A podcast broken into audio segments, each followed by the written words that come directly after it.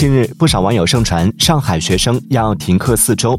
对于这一传闻，三月八号晚间，上海发布微信公众号在评论区予以澄清：消息不实，请市民以官方信源为准。学校对于无法到校的学生，会依托空中课堂等资源做好在线教学工作，加强关心关爱。也请广大学生和家长继续加强自我防护，坚持防疫三件套，牢记防护五还要。